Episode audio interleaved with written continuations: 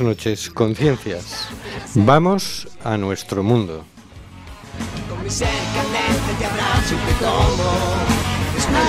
Estamos en Cuac FM en el programa Simplemente Gente, programa sobre la diversidad cultural en Coruña y sobre los derechos de las personas migrantes. Hoy miércoles 12 de septiembre, Día de las Naciones Unidas para la Cooperación Sur-Sur.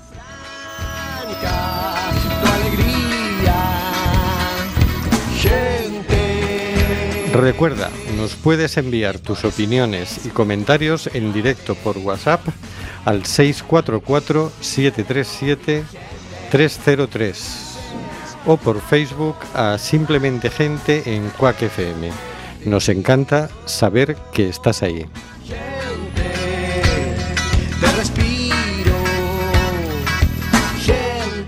Seguimos denunciando los vuelos de deportación de inmigrantes que realiza Europa por medio de las compañías Air Europa, Aeronova y Swifter.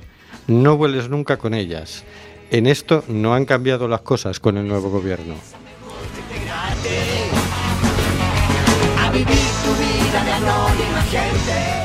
Tenemos en control al mago de las ondas, Carlos Reguera. Hola, Carlos.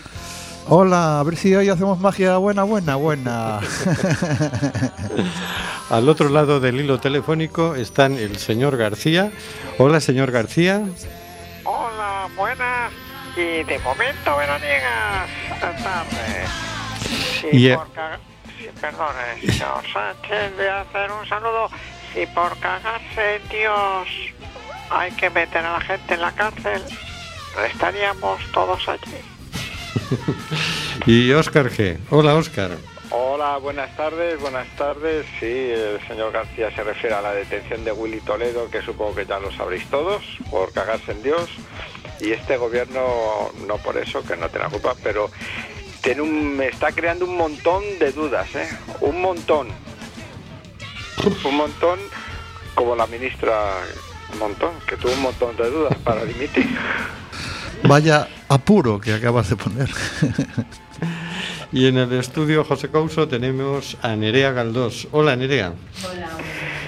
Y a un servidor, Rubén Sánchez, que hará lo posible para que fluya este amordazado programa número 208, segundo de nuestra sexta temporada. Amordazado, porque aunque no lo quiera el Congreso de los Diputados, seguimos amenazados por la ley Mordaza y por la Junta, que no nos deja emitir en frecuencia modulada.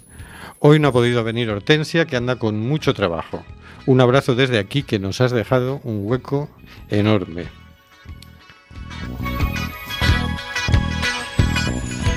Estamos en el programa Simplemente Gente en Quack FM, despidiéndonos de momento del 103.4. Puedes oírnos en www.quackfm.org o con la aplicación de Quack desde tu móvil o tablet.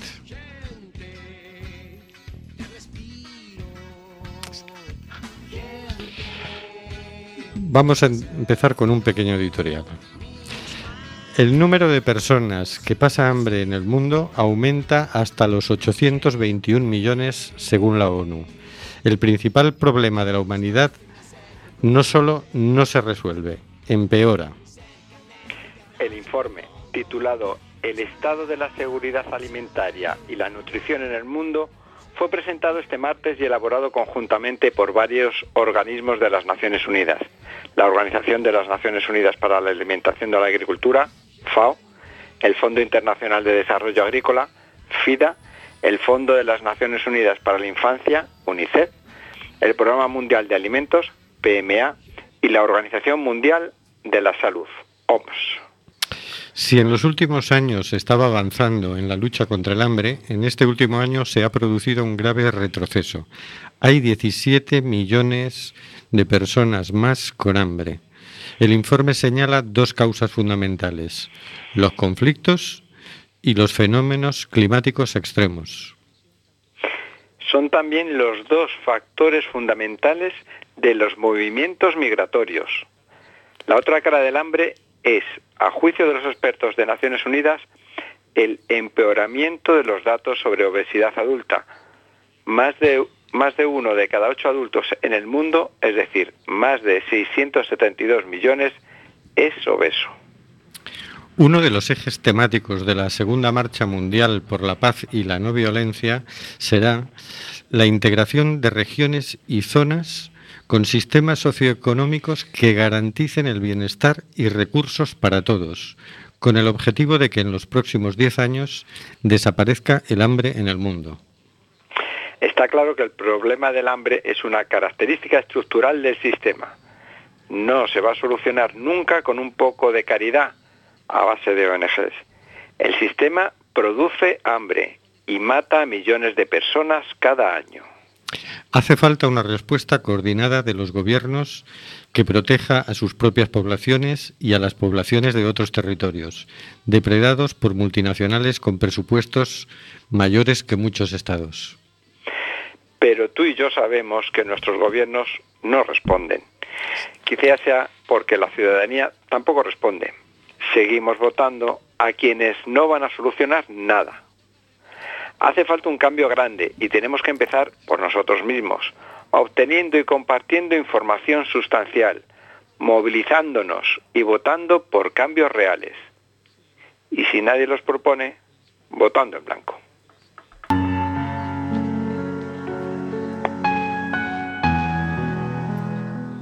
Cositas de la actualidad por el señor García.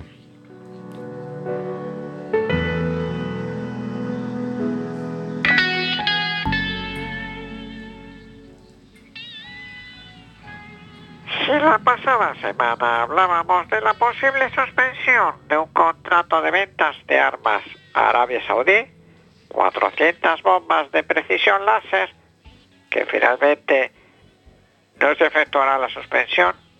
Hoy tenemos que hablar sobre las reacciones que ha provocado la posible revisión de todos estos contratos con el país eh, eh, alawi. Por cierto, país en guerra con Yemen. Mientras desde el comité de empresa del astillero de Navantia San Fernando de Henares, Cádiz, donde se, se construirán unas corbetas, barcos de guerra para Arabia, dicen que van a luchar con uñas y dientes para que se despeje la incertidumbre sobre el contrato para la construcción de estas corbetas, David Bollero en el diario público nos dice, nunca será admisible justificar la venta de armas a países en conflicto por el número de puestos de trabajo que reporta. Jamás. Las imágenes de niños y, niñas reventados por las bombas de Arabia Saudí y Yemen parece que ya se ha borrado del recuerdo. ¿Cuántos niños y niñas despedazados hace falta para pagar la nómina de quienes producen material militar? Más adelante en el mismo artículo de opinión sigue diciendo David, es hora de que la ciudadanía tome las riendas de su propio destino, que deje de mirar para otro lado y que se implique en la vida. Retirar el voto a los gobiernos que sustentan matanzas como la de Yemen es esencial. Retirar el voto a quienes no regulan el mercado de alquiler es básico. Acabar electoralmente con quien ha privatizado bienes básicos como la luz o el agua es fundamental. Como lo es apartar a quienes no acometen una reforma fiscal que instale la justicia social de una vez por todas. Actúen un servidor que espera un mundo sin guerras y sin violencia se pregunta, ¿cómo es posible desarrollar la capacidad de mirar hacia otro lado para sacar un beneficio, aunque sea pequeño y a corto plazo? ¿Lo de los representantes sindicales es incapacidad o comodidad? ¿Por qué no apuestan por una reconversión de su propia industria de matar la militar. tan poca previsión de futuro tienen que solo miran el empleo de hoy y de ellos? También nos preguntamos, ¿seríamos capaces de dejar de trabajar si sabemos que nuestro trabajo produce muertos? Que elegir entre penurias y ser cómplices de asesinato no es fácil. No es fácil esa deci- decisión. En un mundo disociado del conocimiento y un conocimiento disociado del mundo, como dice la canción de asfalto. La canción Paradoja de Asfalto que oiremos a continuación. Mm, sí, Efectivamente, a esa canción nos referimos. yo estoy de acuerdo. O sea, cuando he visto las manifestaciones, telediario tras telediario de los trabajadores de Navantia, recriminándole al gobierno que no vendiera esas bombas, dices, yo lo siento, pero me solidarizo más con las víctimas de las bombas que con los trabajadores de Navantia. Si ellos prefieren que muera gente a perder ellos su puesto de trabajo, yo lo siento, pero ¿y por qué habría yo de solidarizarme con ellos y no con los otros? ¿no? Eh, efectivamente, es, es, es, es un tema complejo porque es, algunos, eh, no sé si juegan o, eh, ¿cómo se dice?, Eh, chantajean con el tema de que si no nos quedamos sin trabajo. Pero cuando está en juego un... Lo he leído por ahí en un artículo, no sé quién lo decían, creo, bueno, no voy a decir nombre, pero algo así como cuando eh, está en juego eh, cumplir la ley, estamos hablando de cumplir la ley, de eh, cumplir los derechos básicos, los derechos humanos, incluso cumplir la ley de no vender armas a, a países en conflicto o un puesto de trabajo, yo creo que no hay no hay opción, ¿no? Pero más allá de eso es es un poco la corteada de miras de los propios mm, sindicatos o del propio comité o de la propia empresa, ¿no? Eh, la falta de proyecto, la falta de, mm, de hacia dónde vamos o hacia qué, eh, cómo, qué mundo queremos construir. ¿no? La industria militar es eh, muy beneficiosa, pero también es muy destructiva. Entonces, mm, si queremos mirar para otro lado, mm, pero nos, mientras nos llenemos, o sea, y por otro lado nos, los, no nos llenamos los bolsillos, pues mm, dice poco de la catadura moral de, de esas personas, ¿no? bajo mi punto de vista. Eh, también leía que es una curiosa relación, pero que también la, la había hecho yo. Eh, ¿Qué pasaría si estuviera implantada una renta básica universal? ¿no? Esta tesitura a lo mejor cambiaba de... la- ya la gente no trabajaría en este tipo de, de industria y se tendría que reconvertir por, por, sí- por, por su propia ineficacia inexistencia. Eh, es una situación complicada, pero se está eso, están poniendo eh, el beneficio o el dinero por encima de las vidas de muchas, de miles, de cientos, de millones de personas.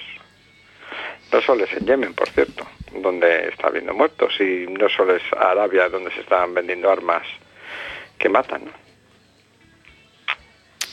Así es. Bueno, vamos a escuchar Paradoja de Asfalto.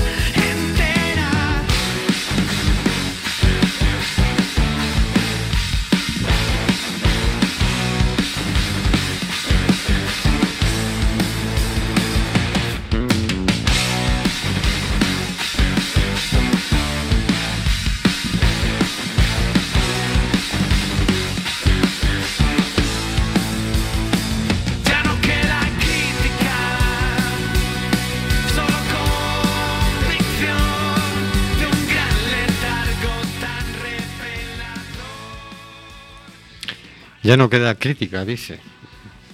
Sí que queda, hombre, sí que queda. Estamos en el programa Simplemente Gente en Quack FM y puedes oírnos en www.quackfm.org con la aplicación de Quack desde tu móvil o tablet. Y también nos puedes enviar tu mensaje por Facebook a Simplemente Gente en Quack FM. WhatsApp no nos funciona, o sea, a pesar de eso, mm, a, a nuestro grupo nos ha llegado un mensaje de WhatsApp de Nuria. Hola, un gusto volver a oíros. Y por Facebook nos envía un saludo nuestra compañera Hortensia. Buen programa, compañeros. Saludos. Bueno, no, no funciona el WhatsApp de la emisora hoy porque están aquí haciendo unas- unos arreglos en el, en el ordenador. Para la, la semana funcionará. O sea, la semana funcionará mejor que nunca. Claro, que lo sepamos. Bueno, tenemos el lujazo de volver a tener con nosotros a Nerea Galdós, que participó en la caravana Abriendo Fronteras, que este año fue a Italia. Buenas noches, Nerea. Buenas noches. ¿Cómo se te ocurrió participar en, la ca- en esta caravana y qué es esta caravana? Bueno, esta caravana eh, surgió en el año 2016, el verano de 2016, cuando todo este conflicto en Grecia eh, relacionado con los potenciales receptores de protección humanitaria, llamados refugiados, etcétera.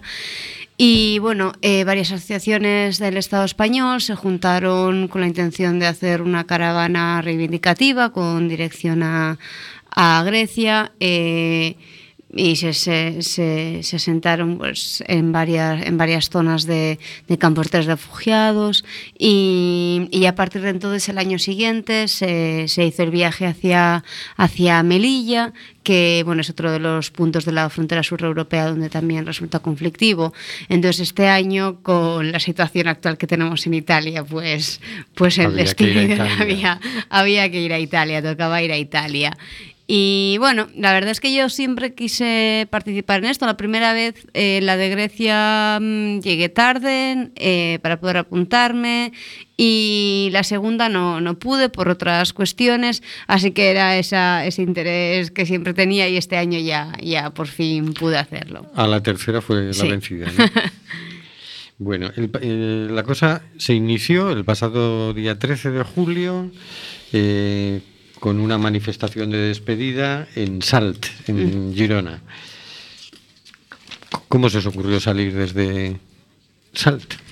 Bueno, Salt es un municipio de Girona eh, donde hay unas 30.000 personas viviendo y 30 el 37% de estas personas son de una nacionalidad extranjera, es decir, no, no tiene la nacionalidad española.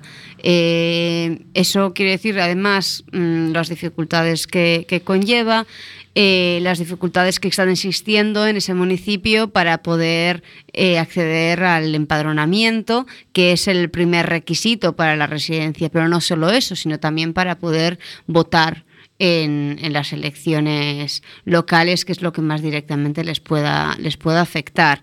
Eh, lo, que, lo que pasa es que ante, ante la imposibilidad de la participación política de, de estas personas, eh, cada vez más personas con un, con un discurso mucho más fascista y de derechas eh, están decidiendo por ellos y por lo tanto mm, el gobierno, bueno, el ayuntamiento de Salt está, parece ser que está girando un poquito también hacia estas políticas que tan comunes se están convirtiendo actualmente en Europa. Has dicho un 37%. Ajá. Un 37% de la población de Salt sin derecho ni a voto, ni, a, ni mucho menos a ser candidatos, ni a nada. ¿no? Bueno, el 37% con una nacionalidad extranjera. Eh, eso no quiere decir que directamente no puedan, no puedan hacerlo. Eso quiere decir que existen ciertos impedimentos. Cuanto mayores impedimentos haya, eh, más, más difícil se les hace ejercer. Bueno, es un, es un poquito una pescadilla que se muerde la cola, ¿no? Si no pueden participar, no pueden, no, si no, no pueden votar, por lo tanto se van a seguir eh, perpetuando este, este tipo de políticas que, que imposibilita su participación activa en la vida social, en la vida civil. Es que, es, claro, coge proporciones de escándalo, porque estamos acostumbrados a que son un porcentaje tan pequeñito, pues aquí en Coruña está entre el 4 y el 7%. Pues dices, bueno, pues, si de todas formas hay mucha más abstención, ¿no? Como, parece que queda como no tiene importancia, ¿no? Claro, para la persona sí, sí lo tiene, porque es un derecho del que carece, ¿no? Pero claro, si piensas en un pueblo que el 37% de la población no puede votar, eh, la democracia empieza a perder mucha calidad, ¿no? Claro, claro. Es una situación muy clamorosa y se hace Sí. muy evidente la, la barbaridad que, que es no, deja- no, no permitirles el derecho al voto, ¿no? Sí, A- y- a- aunque se censaran, no podrían, ¿eh? Sí, eh, pero bueno, quiero decir, el, el censo es un primer paso para, para, para poder solicitar la residencia, arraigo, claro. claro. Entonces sí, sí. Es, un, es un requisito básico. Y bueno, en esa ciudad mm, el 37% se nota la presencia de, de personas extranjeras y también se nota un poquito eh, mm, una no sé si falta de lo que llamamos integración, pero sí que sí que sí que se nota un poquito de segregación. Eh, un- un- una ciudad, y estos números, una ciudad, un pueblo con este número de, de población extranjera mm, y además histórica, cabría esperar que hubiera un poquito más de, de cohesión social entre, entre personas originales de distintas de distintos puntos, ¿no? Pero pero pero bueno, por lo que yo, al menos en mi, en, en mi caso, yo y lo que puedo mm, comentar con algunas personas, sí que no, no existía esa, esa, esa cohesión. Claro, es que fíjate, además es que hay, claro, igual que pasa con el tema del voto, es decir, estamos acostumbrados a ciudades y eh, comunidades autónomas y en todo el territorio del Estado que se sigue gestionando como si fuéramos, siguiéramos siendo una sociedad unicultural. No es cierto, somos sociedades ya multiculturales, no solo por la presencia física de personas, sino también por los estímulos e informaciones de otras culturas que nos llegan a todas horas, todos los días, ¿no? Pero en este caso la presencia de personas físicas es voluminosa, ¿no? Sí, sin Si embargo, se gestiona como si no existieran, tienen que aparecer problemas por todos lados antes o después. Sin embargo, eh, la, la como dices, la presencia de, estas, de, este, de las personas extranjeras es tanta en esta ciudad que cabría esperar que en esta macromanifestación que hicimos y que se convocó desde la caravana una participación aún mayor. En cambio, no se participó. Eso creo, un- como reflexión personal, es un poquito un error y un fracaso desde, desde los colectivos que, que, bueno, que, que- que es común que esto acontezca, ¿no? Que al final la falta de participación de, de los propios inmigrantes en los espacios pensados por, el, por la razón de, bueno, y entonces, mm, cuando además es una caravana entera que empieza desde ahí y, y te das cuenta que, que, que cuando tú estás haciendo una, una manifestación por el, por el derecho a emigrar, por el derecho de, de- de- de protección humanitaria, de protección política, etcétera, pero que las personas que más directamente les podría, les podría afectar te están mirando desde la acera o desde el balcón de sus casas, hay algo está fallando, ¿no? Ujú. Así es, así es. Hombre, por, por quitarle un poquito de, de cosa, porque yo se lo tengo muy visto, eh, en realidad cuando haces cuentas, por lo menos aquí en Coruña, haces cuentas y ves que si ves el porcentaje de población migrante que participa comparado con el porcentaje de población de aquí que participa en una manifestación cualquiera, verás que no es, no está, no es muy diferente. Y dices, claro, cuando hablamos de los derechos de ellos, eh, parece que habláramos de un tema de ellos. Yo siempre digo, no, no, no, no sé, a mí me da igual si vienen como si no vienen. Yo no quiero vivir en un país fascista y yo me manifiesto por eso. Sí. Entonces, a lo mejor mm, es más responsabilidad mía el país en el que vivo que de alguien que a lo mejor lo que está pensando es en a ver si puedo regresar. Es normal que yo sí me preocupe porque mi país no coja ciertas derivas, mientras que a lo mejor en el proyecto de muchos de ellos no. Por otro lado, muchos de ellos lo último que quieren que les pase es que en una manifestación les detenga un policía. ¿no? Es decir, eh, tienen mucho más miedo que pueda tener cualquiera a hacerse visibles, a hacerse notar, a todo esto, ¿no? Pero sí, de todas formas, mm, no trato de justificarlo. Yo creo que hay que ser activo, creo que hay que ser valiente y creo que uno debe defender los derechos de los demás y los de uno también. Estoy de acuerdo en ese sentido. Pero claro, no sé hasta qué punto se le puede achacar eso a los convocantes. Ah, no, no, no, digo algo, o sea, no- no, era No algo era de, en ese caso, sino es algo, una crítica general que acontece en este tipo Claro. de, de actos, ¿no? Y era, era un momento que quería aprovechar para meterlo ahí y hacernos recordar que, que en eso tenemos que trabajar. Sí, eso es así. en- Tenemos que trabajar en eso. Bueno, el día 13 sa- hacéis esa manifestación. ¿De qué se pedía en esa manifestación? ¿Te acuerdas? Sí, eh, lo de siempre, mm, derecho a emigrar, mm, eh, puertos abiertos eh, y sobre todo la desaparición de las fronteras interiores europeas, que es lo que es lo que en ese momento en Italia, sobre todo en Italia, por lo que nos tocó eh, y, y sobre todo los primeros días, es lo que más estaba más estaba palpando, ¿no? Y más era una necesidad que más que más urge reivindicar. Bien, entonces os fuisteis para Ventimiglia. Ujú. ¿Por qué Ventimiglia? Te voy preguntando por todos los sitios. Sí. Ventimiglia eh, está, en la, está en Italia, es la, la- está en la frontera con, con Francia, eh, Briançon del lado francés, Ventimiglia del lado italiano. Y en Ventimiglia eh, llevan varios años llegando, llegando inmigrantes desde, desde el sur de Italia y eh, intentando mm, llegar al, al Estado francés. Eh, ¿Qué es lo que pasa? Pues lo que me refería antes, las fronteras interiores de, la zona, Schengen, ¿no? Que, parece que, bueno, que para ciertas cosas eh, el Schengen está en vigor, pero en estos casos mm, se está dejando de lado. Entonces, claro, llegaban, hay muchísimas, muchísimos migrantes eh, que se calcula que entre, por ejemplo, entre julio de 2017 y abril de 2018, 16.500 migrantes han llegado a esa ciudad intentando cruzar a Briançon. Pues bien, mm, la policía francesa y los, gen- los gendarmes están totalmente controlando esa, esa zona, eh, controles aleatorios en, en trenes, en estaciones, etcétera, y les están devolviendo, devolviendo a Italia, ¿no? Entonces, eh, existen campamentos eh, de, de- de- de inmigrantes que se, que se están asentando ahí, esperando el momento para, para cruzar la frontera, pero claro, es debajo de un puente por donde precisamente empezó esta, esta manifestación, pero mm, la, la policía también constantemente pues, desmantela eh, este, este lugar donde de alguna forma habitan los O sea, migrantes. O sea que Francia está haciendo devoluciones en caliente hacia Italia.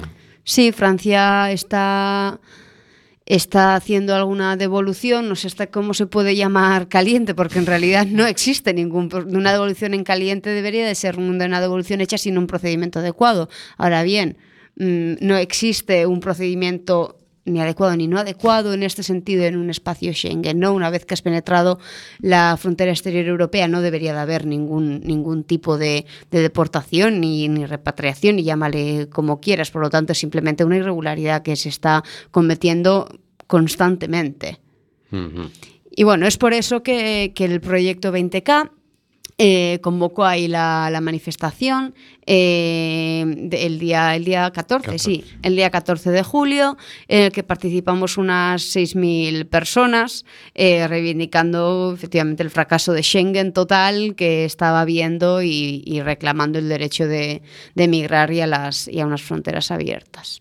Y pedíais ahí también un permiso de residencia europeo para las personas migrantes y refugiadas, ¿no? Que Eso permitiría que circularan por Europa, que estaría muy bien, ¿verdad? Porque cuánta gente se ha quedado queriendo reagruparse con su familia en Alemania y se ha quedado pasando por Hungría o pasando por, ¿no? Sí, bueno, eso es un poquito eh, conflictivo que mientras esté en vigor, en vigor el reglamento de Dublín es un poquito imposible de realizar, pero bueno, sí es, un, es una petición que, ahí estaría, ¿no? Simplemente por razones humanitarias. O sea, si, al final eh, la familia está migrando por está migrando o está, está- es- eh, por cuenta gotas los miembros de familia por, por razones económicas sobre todo o por razones de, de cualquier otro tipo de gestión, eh, al final no puede, no puede resumirse en que cada uno acabe en Europa, vale, pero en Europa saber dónde y además sin poder moverte. Entonces eso no tiene ningún sentido. Una, una de las cosas que se pide ya no solo los migrantes en cuanto a apertura de frontera interiores, bueno, apertura no, porque no deberían de existir, sino también a los, a los solicitantes de, de asilo. ¿no? El problema un- como te digo, mientras esté este reglamento de, de Dublín en vigor, este es un gran reto a, Claro, el reglamento de Dublín obliga a solicitar asilo en el primer país de Europa en el que, que pisas, ¿no? Y no solo solicitarlo, sino que es donde tienes que, Que quedarte, que quedarte. claro. Es el Estado es el responsable de gestionar tu proceso de solicitud de, de- de asilo y en caso de que estés en otro lugar, ahí sí que tienen permiso a, a deportarte o a devolverte a este, a este Estado. Claro, yo es que me pongo en el pellejo de decir, mucha gente cuando entraron, que entraron muchos inicialmente, ¿no? Y y la gente iba a Alemania o a Suecia o a Inglaterra, que todavía no, no se había salido de Europa en aquel momento, ¿no? En muchos casos porque ya tenían familiares allí. Es decir, era un, un- lo que antes hablábamos de reagrupación familiar, que era un derecho que antes se le reconocía a los inmigrantes, que luego, conforme se fueron sacando reglamentos de la ley de extranjería, todo eso se restringió muchísimo, ¿no? Y, y es lógico que quieras eh, eh, vivir con tu mujer o con tu marido, con tus padres o con tus hijos, ¿no? Por Es decir, es, casi un derecho humano, podríamos decir, ¿no? Pero claro, si tú entras por Grecia te obligan a quedarte en Grecia, si entras por Italia te obligan a quedarte en Italia, es decir, esto es una norma absurda que no crea más que sufrimiento, ¿no? Exacto, lo que hace al final es una prolongación de las rutas migratorias, del trayecto, del trayecto migratorio en sí, y, y hace más largo, más complejo y por lo tanto eh, requiere de más dinero muchas veces también y muchas, muchas más eh, opciones de, de- pasar por cualquier situación peligrosa, ¿no? Porque al final si en lugar de llegar de Turquía a Grecia lo que estás intentando es lle- llegar de forma indocumentada, es decir, de forma que no te vean en ningún, en ningún momento, es más, es más difícil si lo estás intentando hacer hasta Suecia o hasta Alemania. Por lo tanto, claro, mm, ahí no. Ahí, ahí, ahí se, complica, se complica bastante la cosa. Se complica mucho y en algunos casos peligrosamente, porque luego hay eh, 10.000 niños de los que no se sabe nada, que han entrado en Europa. Hay, sabemos que hay tráfico de personas, que hay tráfico de mujeres, que hay tráfico de órganos, que hay un montón de mafias que en esa zona oscura, donde hay personas desaparecidas que no se sabe ni que han entrado porque no están registradas en ninguna parte, suceden cosas, ¿no? Claro, y al final estas personas van a querer llegar a su destino. El, el objetivo al final se sabe cuál es, si tiene, en el caso de que tengas familia, y en otros casos también. Por lo tanto, no tiene ningún sentido que se, que se, que se controlen tanto todas estas, estas rutas, porque van a seguir existiendo si en lugar de la ruta A va a existir una ruta B, una ruta alternativa C, una D, la que sea. Simplemente lo que vas a conseguir es que se prolonguen el tiempo, la distancia, más sufrimiento, no tiene ningún sentido. Y porque claro, no, quieres que te, que te detecten en el país, en el primer país de entrada de Europa, precisamente por esto de lo que estábamos hablando, ¿no? De, del reglamento de Dublín. Por eso no tiene ningún sentido, no hay por dónde cogerlo. Y, y se necesitan, se necesita un tipo de algún, al- algún acuerdo para que puedan puedan acuerdo eh, norma no- para que puedan moverse libremente todas estas personas cuando así lo requieran Claro que sí. Es un derecho humano, derecho a la libre circulación de las Exacto. personas, ¿no? exacto Bien, sigamos con la caravana. Sí. Eh, estamos en el día 14 en Ventimiglia. ¿El Ujú. día 15 qué, qué hicisteis? El día 15, el día 15, nada, el día 15 mm, fuimos en, eh, al ferry y cogimos a Génova para, para coger el ferry ahí dirección a, a Palermo, porque la- el siguiente destino era, era Palermo. Palermo. Llegasteis lunes 16 a Palermo. Exacto. Eh, llegamos el lunes 16 a Palermo a las seis y media de la tarde. Fue, fue- bueno, fue una cosa muy bonita porque además veníamos de, claro, éramos gente, éramos unas 300 personas, la caravana participamos, unas 300 personas de, de unas 100 asociación- asociaciones perdón, diferentes de todo el Estado español. Después eh, personas aparte que no pertenecían a ninguna asociación también. Y claro, no nos conocíamos entre nosotros. Fue un espacio muy bonito en el ferry, 24 horas, eh, con asamblea, con actividades varias. Y bueno, a la llegada que ya estábamos como, digamos, y después de esa macro manifestación de Ventimiglia, más, más metidos un poquito, si cabe, en el, en el ambiente, llegar a, la- a Palermo y que estuviera, había, había un montonazo de gente esperando a que llegáramos también por la manifestación que se había convocado, claro, se sabía que llevábamos 300 personas. eh, reivindicando también lo mismo que estaban eh, reivindicando en su manifestación en Palermo y bueno, eh, fue una manifestación súper bonita por las calles principales de Palermo que llegó hacia, hacia el ayuntamiento de, de, la ciudad y a la llegada se leyó la, el manifiesto de, de la caravana y acabó con, con una, una cosa muy bonita que dijo el alcalde de, de Palermo, Leo Luca Orlando, que, que tras la lectura dijo que todas las personas que llegan a Palermo son palermitanas, en referencia a toda esta Ajá. constante eh, em, referencia a los a inmigrantes. inmigrantes. Bueno, menos mal, por lo menos alguna. Sí, sí, sí. Y también fue muy bonito porque se le, a- se, se le dio una bandera de unas asociaciones eh, que, que, que participaba en la caravana de Ongi Etorri Refugiatuak, de Bienvenida a Refugiados, de la plataforma de, de Euskal Herria. Y bueno, eh, hasta donde sé sigue ondeando la bandera ahí en, el, en la bandera del ayuntamiento, así que me parece, sí, bastante, bastante agradable Pues sí, y decente como político. Bien, y allí tuvisteis más actividades, ¿no? Porque tuvisteis una manifestación, visita al ayuntamiento, creo que tuvisteis alguna rueda de prensa. Eh, sí, al día siguiente, por la mañana, un grupo reducido de personas, no creo que éramos 30, 40 personas, a lo mejor éramos incluso men- menos, eh, pudimos ir al cementerio de Rotoli, que es un cementerio que está ahí mismo en Palermo, bueno, eh, también donde es un, es, un, es un cementerio un poquito conflictivo, nos acompañó eh, conflictivo por lo que se ha surgido en, en cuanto al rechazo de los migrantes, que incluso se rechaza eh, poder tener sus cadáveres, ya no se quiere de migrantes vivos, pero tampoco se les quiere los muertos. Estos, esta asociación de, bueno, era, era un grupo de religiosos eh, que habían intentado eh, hacer algo, darle alguna, algún, algún final digno, según sus parámetros, pero bueno, aceptamos como darle un, un final digno a, esta, a las personas que, que, que, llegue- que llegaban a las fronteras italianas, a Palermo, en este caso, eh, y, y- y muertas, ¿no?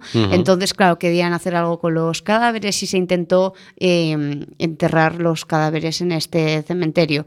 Eh, hubo mm, negativas constantes, la ciudad de Palermo bastante en contra, incluso a día de hoy crea bastante conflicto, pero bueno, eh, estuvimos ahí, se consiguió, eh, es un lugar que cualquiera que vaya a Palermo, a ver, no es un lugar para ir de, de turismo como tal, pero es también ayuda mucho a entender, vi- visualmente es- entiendes muchísimo las diferencias, o sea, hay migrantes enterrados en tierra cuando cuando al lado hay eh, bueno pues todo tipo de, de, Sí, de tumbas de de lujo tumbas, exacto, y- eh, con sus flores, con todo, y bueno, luego, luego hay otro, otro tipo de, de tumbas que son simplemente tierra con una cruz encima y con el inmigrante número X.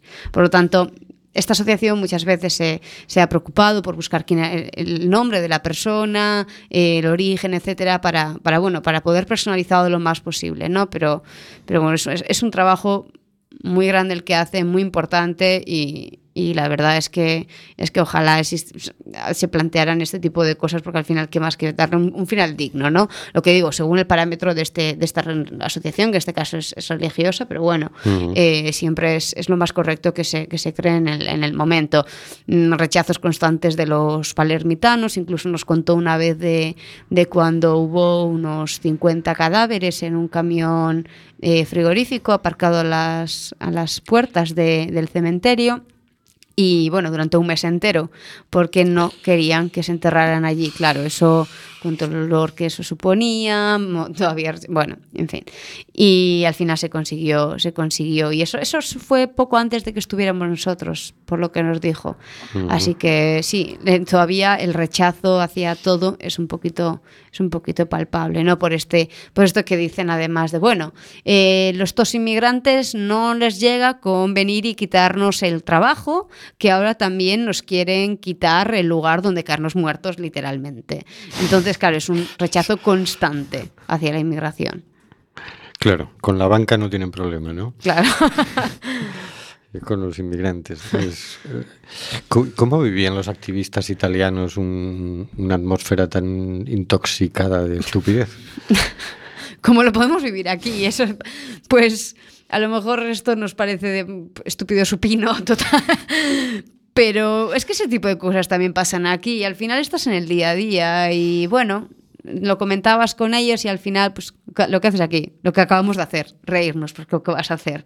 O sea, luchar todos los días, intentar cambiar las formas, pero también, pues, esta lucha tiene que tener un respiro, pues con lo que hacemos. Nos reímos, lo tomamos con, con un poquito de, de, humor. de humor, porque es que si no, si no mal lo llevas. Bueno, en Palermo estuvisteis más días, hicisteis más cosas. Ajá, sí. Eh, nada, luego hubo también una, una rueda de prensa eh, y un encuentro co- con asociaciones de, de allí. Eh, que bueno, que yo me perdí parte, por eso de que había estado en el cementerio de Rotoli, también pues me perdí un- un- una, Claro. una parte, tampoco puedo decir todo, pero bueno, hubo bastantes asociaciones de las que nos hicieron una introducción, sobre todo sobre los lugares a los que íbamos a ir después, que luego, luego comentaré, ¿no? El Cara de Mineo, el, eh, en Nishemi también, la base militar, etcétera, que bueno, ya esto, esto en Catania, el siguiente, el siguiente eh, destino. Y bueno, nada, la última cosa que sí que hubo en Palermo, que esto, bueno, no era nada eh, estrictamente relacionado, dejémoslo ahí, y, y tampoco es algo planeado, pero bueno, re- eh, resultó que, que coincidimos ahí con la flotilla con destino a Gaza.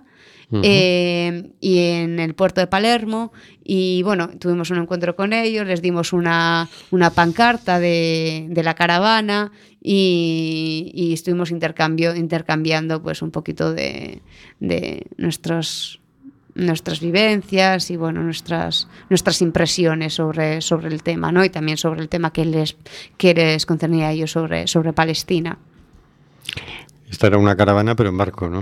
sí. Sí, sí, sí. Sí, sí, sí, nos contaron cosas también que bueno, eso da para otro programa entero. Sí. Bien, sigamos. Palermo, ¿más cosas en Palermo o ya nos vamos a No, Catania? ya nos fuimos a. De ahí nos fuimos para Catania. Nos quedamos ahí eh, en el centro de rugby Migranti Libran- Librino, eh, gestionado por la red antirracista catanese.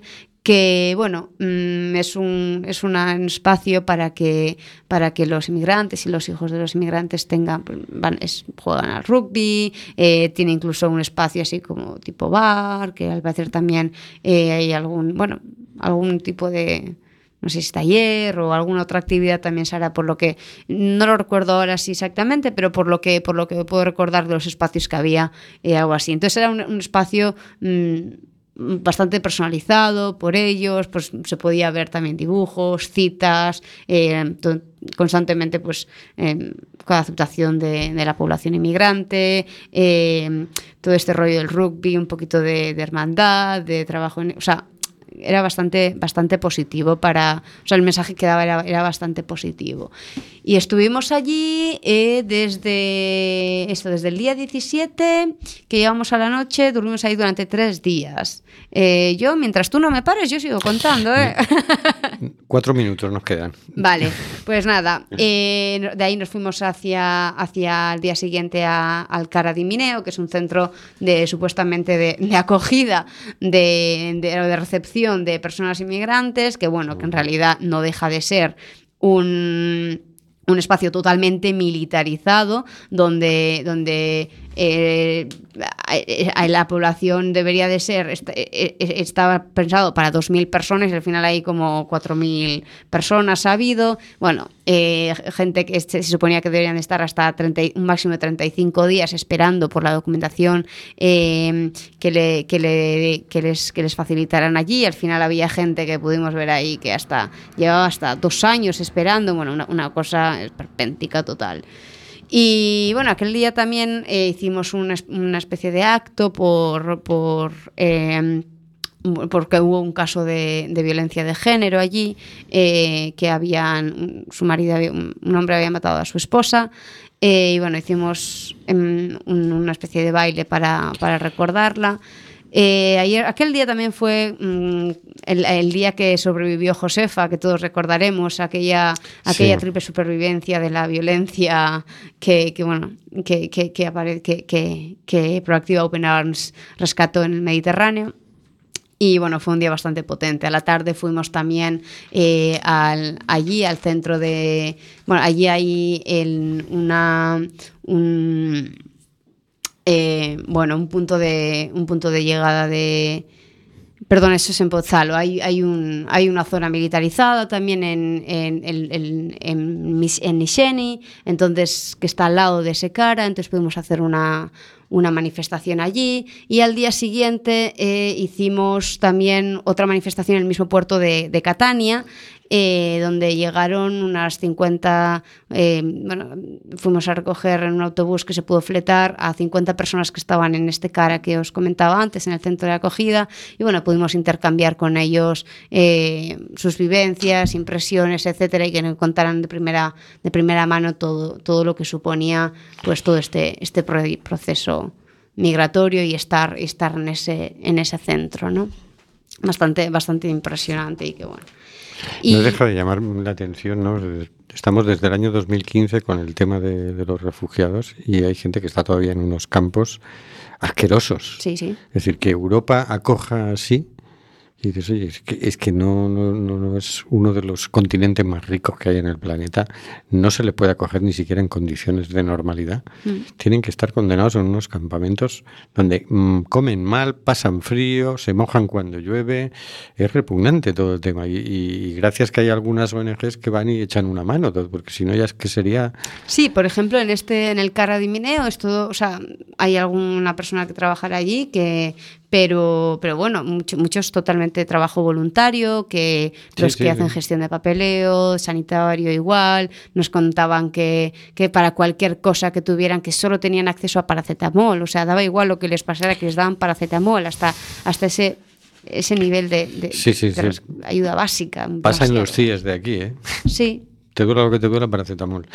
en fin. Cerramos. ¿Cómo fue la vuelta? Bueno, pues con, muchas cosas que asimilar. Sobre todo es eh, muchas cosas que, que vivimos, que hay que asimilar y que sobre todo hay que compartir y hay que, hay que reivindicar. Porque lo importante no es ir a la caravana 10 días al año. Lo importante es hacer una caravana, la caravana día a día en el lugar donde vives, con la gente con la que estás. Y bueno, y a los oyentes que pueda llegar a través de la radio, por lo que sea, todas las personas que estuvimos, porque no vale de nada gritar durante 10 días si luego el resto de los días nos, nos callamos y nos conformamos con lo que, con lo que hay. Muy bien, vamos a escuchar un fragmento de La Vuelta al Mundo, de Charango.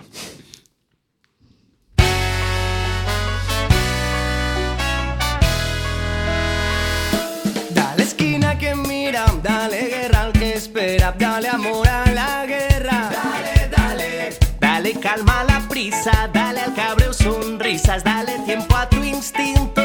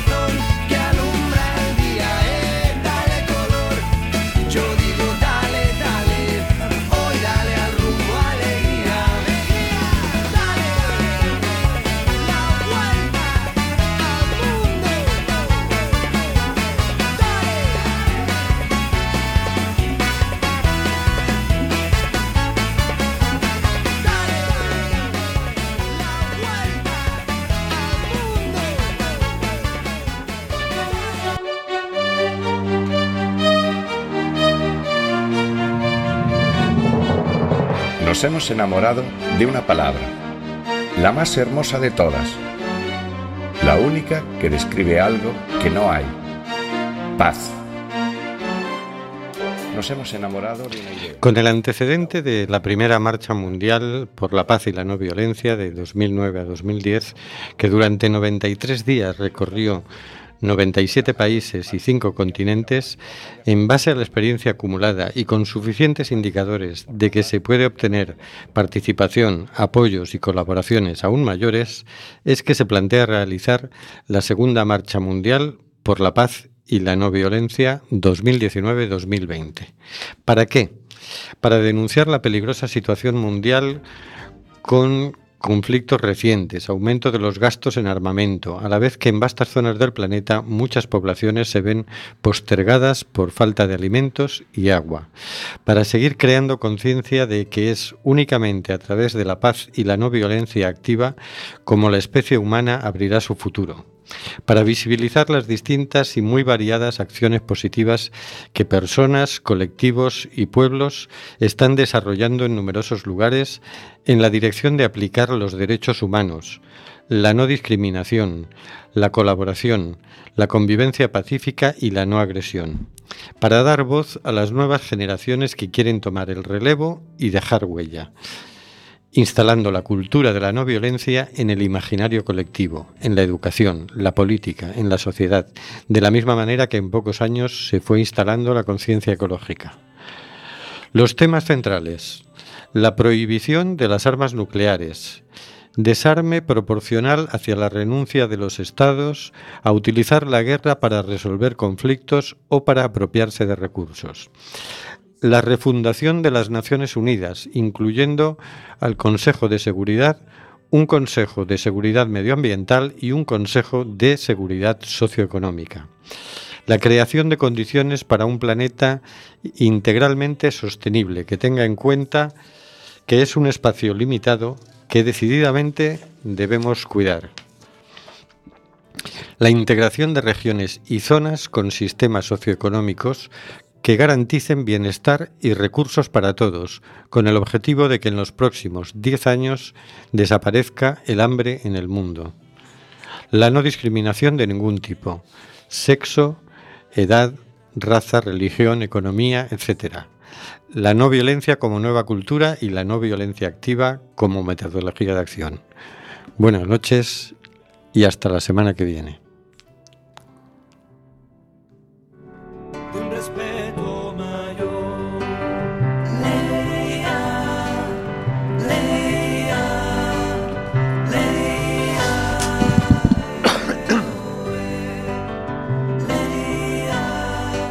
Buenas noches, Oscar. Buenas noches. Buenas noches, Carlos. Buenas noches, amigos, amigas. Buenas noches, Nerea. Buenas noches. Buenas noches, señor García. Eh, buenas noches e interesantísimo el relato de Nerea. Gracias. buenas noches, Hortensia. Buenas noches, Nuria. Buenas noches, Maribel. Buenas noches, queridas y queridos oyentes. Hoy se empeña el ADN en forjarnos. Está muriendo gente en el Mediterráneo. Nosotros hacemos este programa. ¿Qué vas a hacer tú? Musulmanes, hindúes, budistas brindan letanías o mismo Belén. Y cristianos, judíos y animistas